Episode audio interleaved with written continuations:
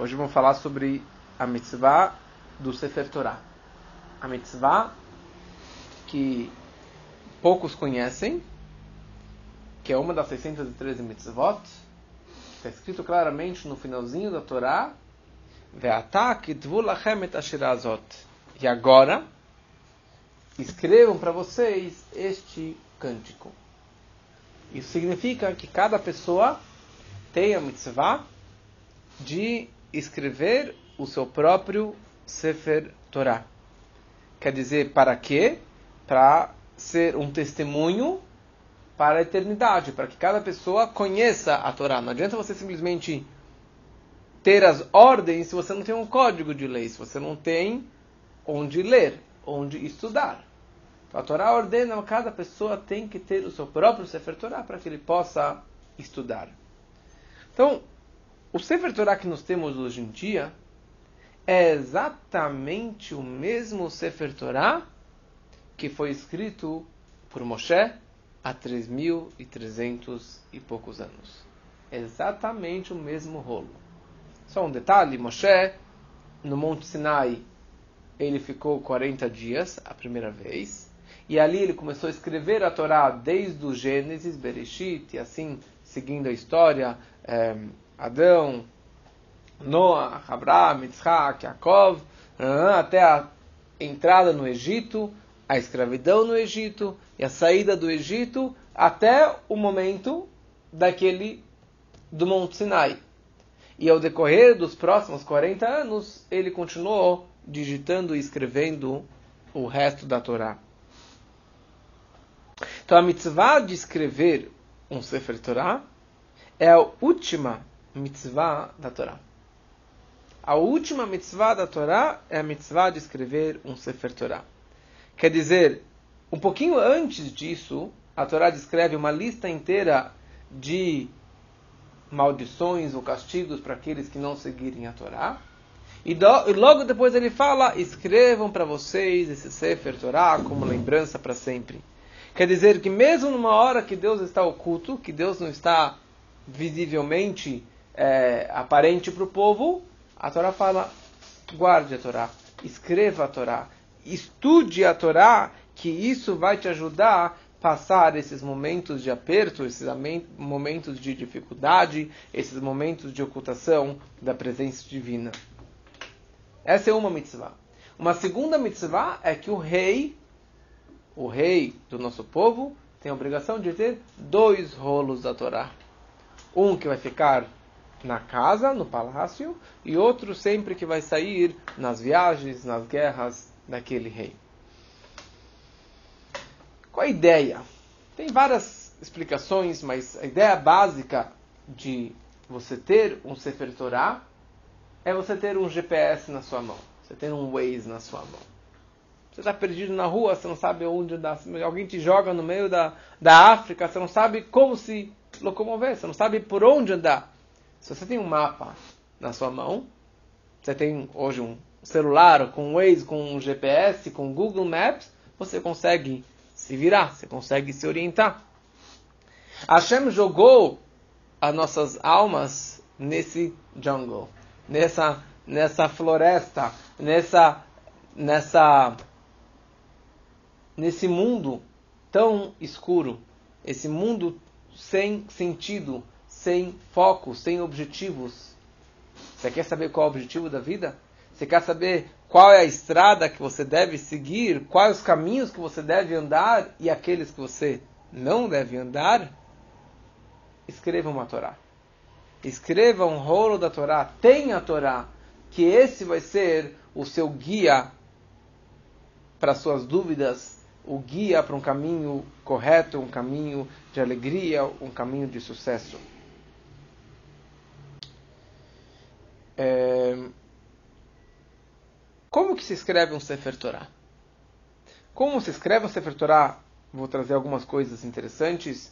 É... Algumas já falamos nas últimas semanas no Tfilim e na Mezuzah, e outras têm coisas específicas na escrita do próprio Sefer Torah.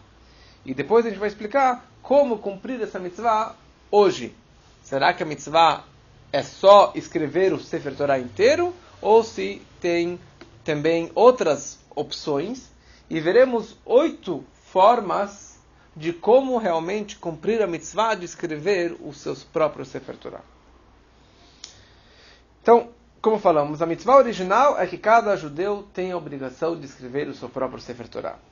Se você não consegue escrever um Sefer Torah, você pode contratar um sofer, um escriba, para que ele escreva por você. Então você vira para o sofer, eu te pago para você, escreva durante esse ano um Sefer Torah inteiro para mim. Então ele é o seu mensageiro, ele é o seu é, sheliach, e ele escrevendo é considerado como se você próprio estivesse escrevendo.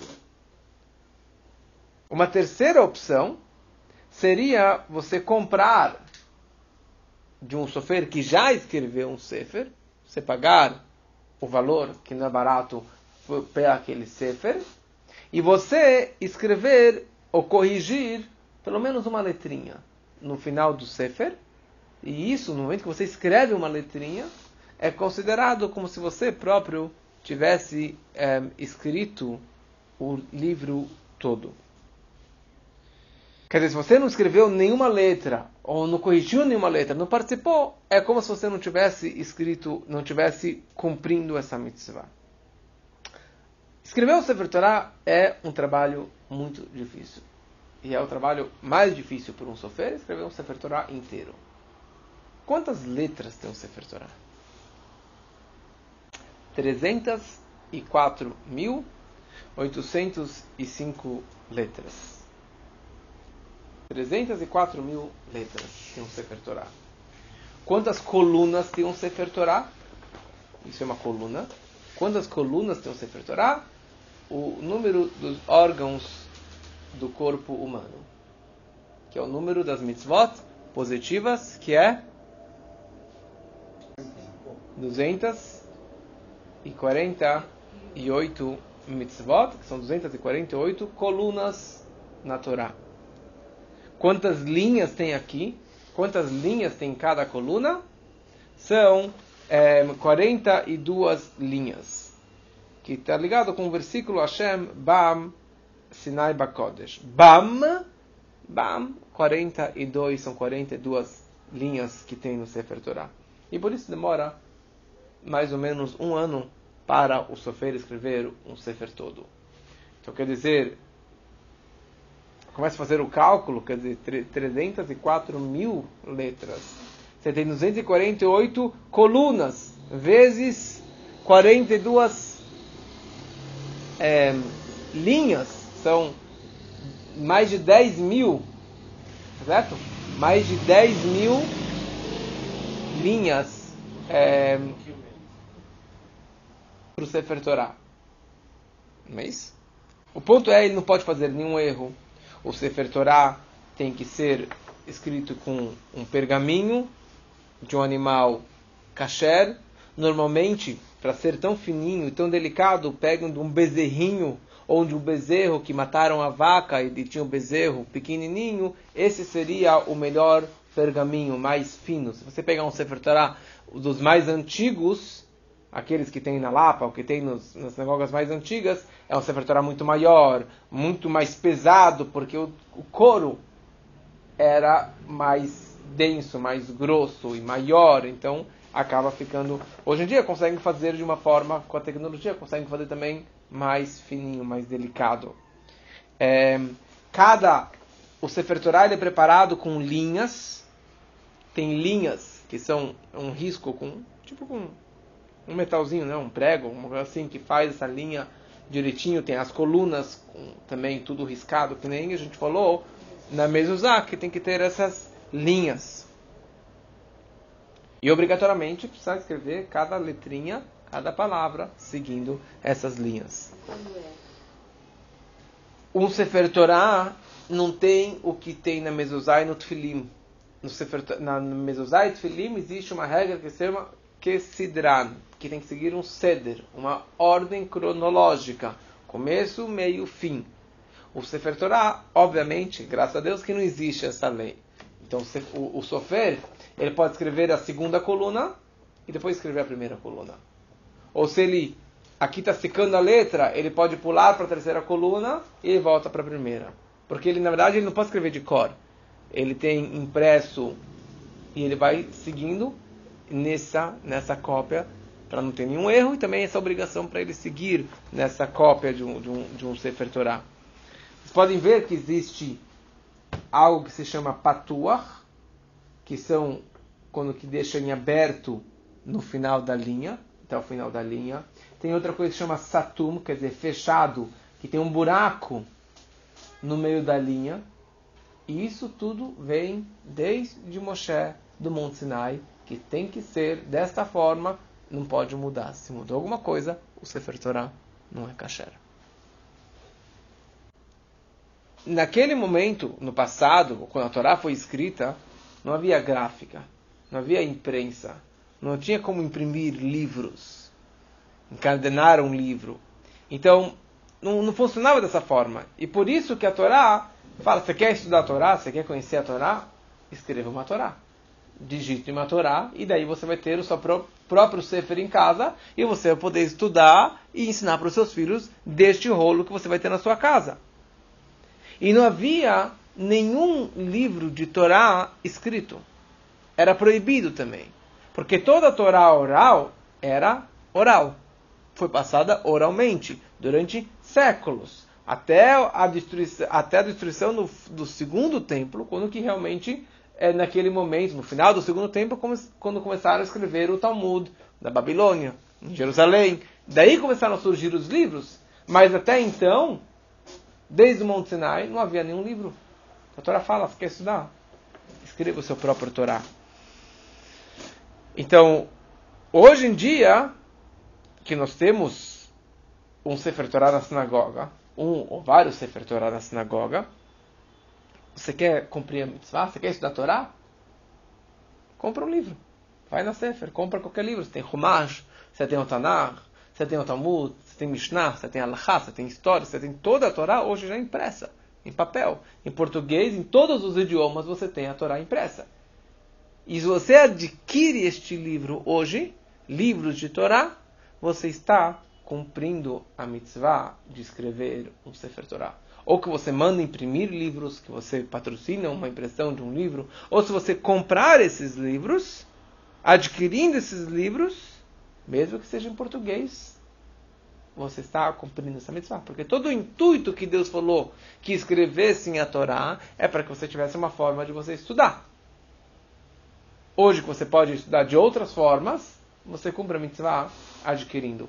Você vai falar, ah, então eu tenho mil aplicativos aqui no celular, com livros e livros. Eu tenho um aplicativo que tem, acho que 42 mil livros. Cumpre a mitzvah? Eu acredito que não. Por isso que um dos projetos que o Rebbe fez foi que tivesse Bait Males Farim. Uma casa cheia de livros, repleta de livros. Você vai na minha casa, você vai na casa de um. Normalmente você tem uma, uma estante, uma prateleira ou vários centenas de livros você vai lá, você abriu todos os livros? Não. Mas aquilo, na verdade, traz uma energia para casa. Traz uma Kedushá para casa. Para demonstrar que aqui é uma casa judaica. Que nem falamos em relação a Mezuzá, que é uma demonstração, que é um lar judaico. Um lar judaico, nós somos o povo do livro. Tem até um, um, um estudo que Israel é, acho que é o primeiro país do mundo de, de número de livros por, por habitante, né? porque nós somos o povo do livro. Então essa seria uma quarta forma é, de você cumprir essa mitzvah. Você simplesmente imprimindo ou adquirindo estes livros de Torá, você está cumprindo essa mitzvah. É, então, por que a gente na prática não, praticamente ninguém escreve o seu próprio Sefer, só se você realmente for um sofer. Porque na sinagoga tem um Sefer Torah. E no momento que você é chamado na Torá, você, o seu marido, o seu filho é chamado na Torá, você tá, a comunidade está te emprestando esse livro e é considerado como se você próprio tivesse escrito esse Sefer Torah. Então, São várias formas de você cumprir essa mitzvah. É interessante que Israel, o nome do nosso povo, Israel representa cinco palavrinhas. Yesh, Shishim, Ribó, Otiot, La Torah. Né? Tem 600 mil letras na Torá. Calma aí, a gente acabou de falar que são 304 mil e pouco.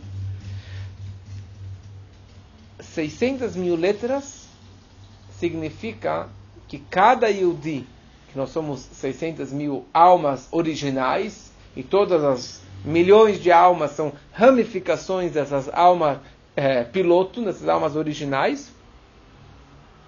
Isso quer dizer que cada Yudi ele tem uma letra na Torá. Cada Yehudi, independente de quem ele for, ele tem uma letrinha na Torá. Ele tem uma ligação ímpar com a Torá. Ele tem a sua própria letra, a seu próprio connection, uma forma é, é, é, específica dele na Torá. Essa é uma analogia. Certo? Quer dizer que todo judeu, independente de quem ele seja, ele tem a sua ligação com a Torá. Só que aqui surge uma coisa interessante. Você tem dois tipos de letras. Você tem uma letra em alto relevo e uma letra em baixo relevo. Você tem uma letra em alto relevo como essas daqui, que você sente a letra escrita sobre o pergaminho, que se eu chegar e raspar eu vou apagar essa letrinha.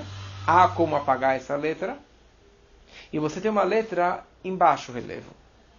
Uma letra gravada, talhada, numa pedra, num, num, normalmente numa pedra, numa madeira, mas quando você grava numa pedra, você tem como apagar aquela letra?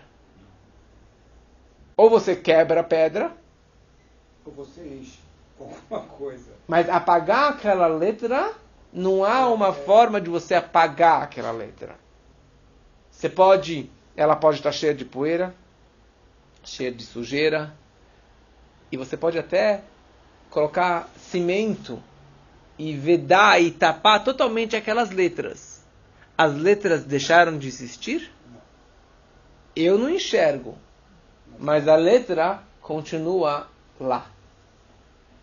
Por isso que as duas tábuas, os dez mandamentos, foram gravados naquelas pedras, em baixo relevo. Perfuraram aquela pedra. Porque aquilo é o, é, é, é, representa a ligação do Bnei Israel com Deus e com a Torá especificamente. Que a ligação do judeu com a Torá não é em alto relevo. Uma vez alguém entrou no Rebbe e falou, não me lembro os detalhes, mas ele falou que a minha letra está apagada, ou a letra daquele judeu está apagada, a ligação dele com a Torá está apagada. E o Rebbe falou para ele, esse cara ele deu uma palestra uma vez e falou que um judeu afastado, um judeu perdido, a letra dele está apagada. O Rebbe falou, não, não, não. Você teria razão se a letra do judeu na Torá fosse uma letra escrita, fosse uma letra com uma tinta, fosse uma letra em alto relevo. Daí você pode apagar. Mas a Torá, a letra do judeu é uma letra em baixo relevo. O judeu está gravado na Torá. Ou a ligação da Torá com ele está gravado na alma dele. Então pode ser que está empoeirada, suja, escura, esquecida. Pode até que pode ser colocar um cimento em cima, que realmente não dá para perceber, mas a letra continua lá. Ele pode estar super afastado, mas ele nunca vai deixar de ser judeu. Ele nunca vai perder esse ela, essa ligação tão profunda da alma dele com a essência da Torá. A Torá é nossa. Hashem noten ha-Torá. A gente fala, Baruch atah Hashem noten ha-Torá. Noten não quer dizer não tem. Noten não quer dizer não tem. Noten significa? Nos deu. Nos deu. Natan é deu. Deu no passado. Noten, ele dá no presente. Deus nos deu a Torá no Monte Sinai. Sim. Mas ele nos dá todos os dias. Todo dia há novamente a outorga da Torá. Há o Matan Torá. Há uma, essa, essa doação da Torá para cada judeu. Porque é a mesma coisa do passado. Não há um livro tão atual e tão real e tão prático como a Torá. Em todas as situações da vida, em todos os séculos, em todos os milênios, em qualquer lugar do mundo, você tem como pegar essa Torá e ter aqui e levar à prática. E o mais incrível é que esse, esse rolo da Torá, em qualquer lugar do mundo que você for, em qualquer buraco do mundo que você for, é exatamente o mesmo Sefer Torah. Se tiver uma letra a mais, uma letra a menos, o Sefer não está kasher. E é o mesmo Sefer de mil anos atrás e de 3.340 anos atrás, que foi otorgado no Monte Sinai, que Moshe escreveu. Aliás, Moshe escreveu é, um Sefer durante os 40 anos do deserto, que esse Sefer foi colocado na arca sagrada, junto com as primeiras tábuas quebradas e as segundas tábuas.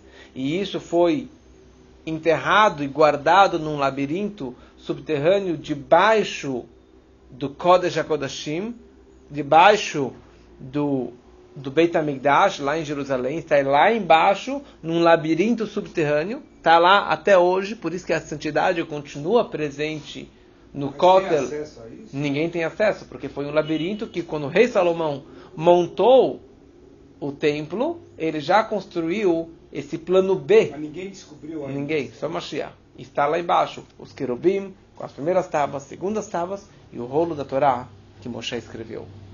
Mas no dia da morte de Moshe, ele digitou mais 13 rolos da Torá.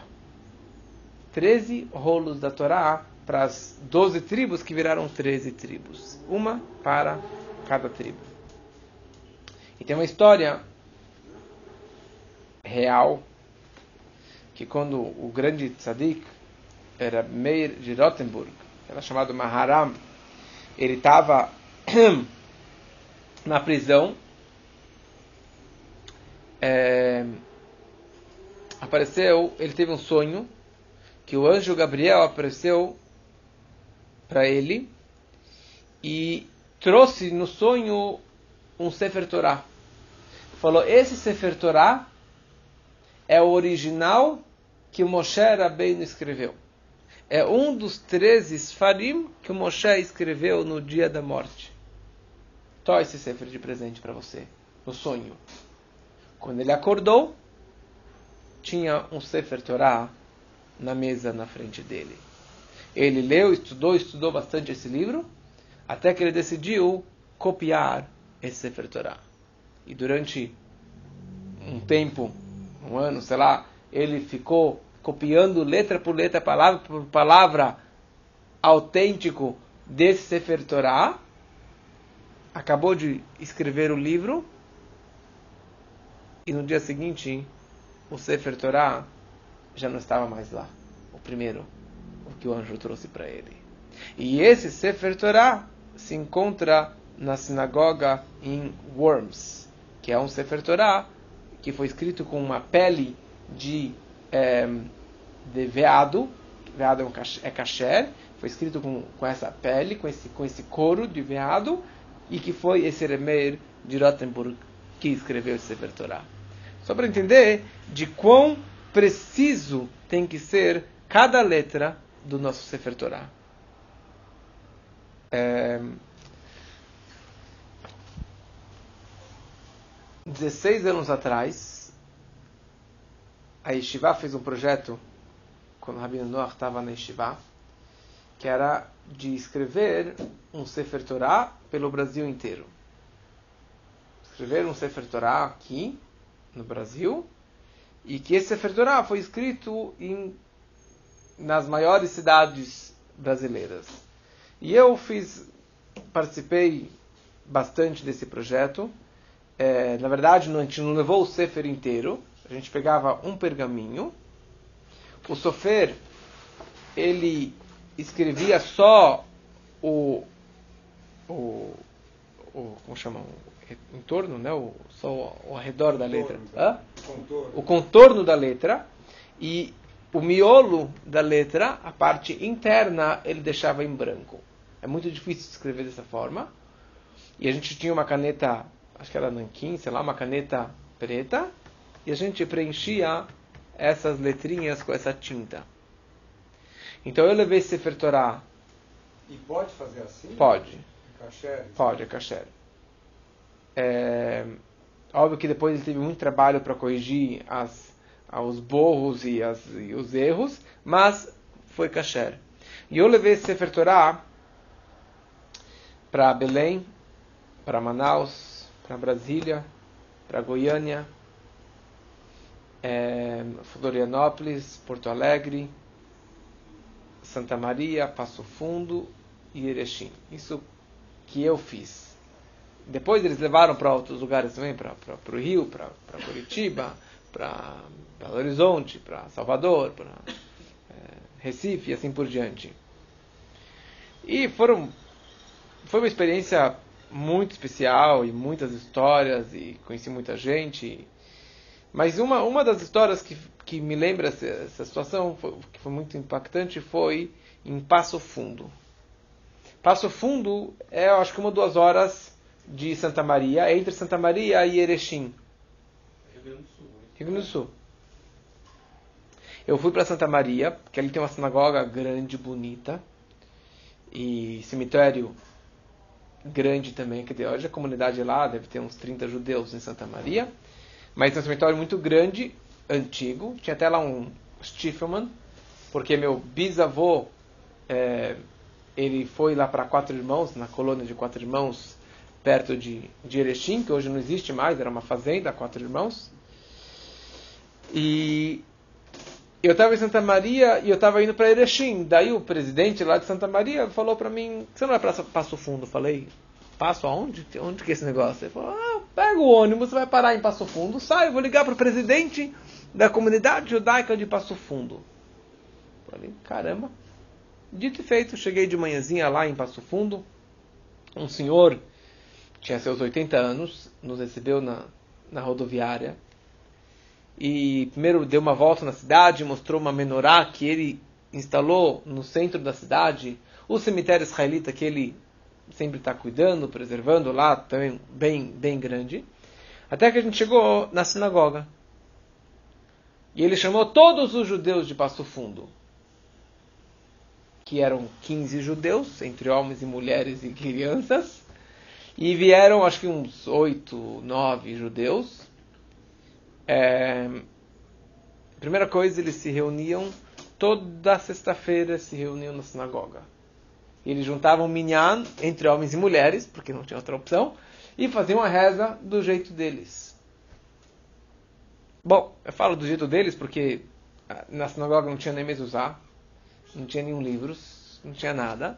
Mas um salão, era um salão compridão, grande, e eles se reuniam toda semana.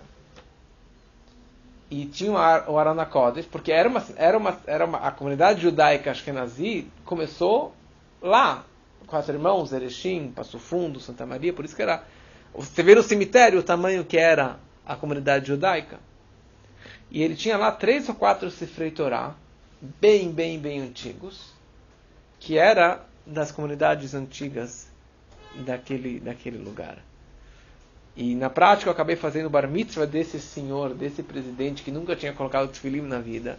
De peguei bala, a gente dançou, jogamos bala. Ele e os outros judeus que estavam lá também não tinham feito bar mitzvah. Ele comprou todas as mesotas que eu tinha, e Tfilim, todos os livros que eu levava para as pessoas se quisessem. Ele comprou tudo, encomendou mais para ter lá no, no, no, no, depósito, se alguém quisesse é, ter mais alguma, algum dado judaico, alguma coisa judaica. E foi uma coisa muito muito, muito interessante dessa. É, uma comunidade judaica muito pequena, totalmente abandonada, esquecida, e a gente conseguiu dar uma, uma reacendida nessas, nessas almas lá. Né? É, então, a gente falou que uma das mitzvot, uma das formas de cumprir essa mitzvah é você adquirindo livros. Mas a mitzvah, na verdade, melhor seria você adquirir pelo menos uma letra na Torá.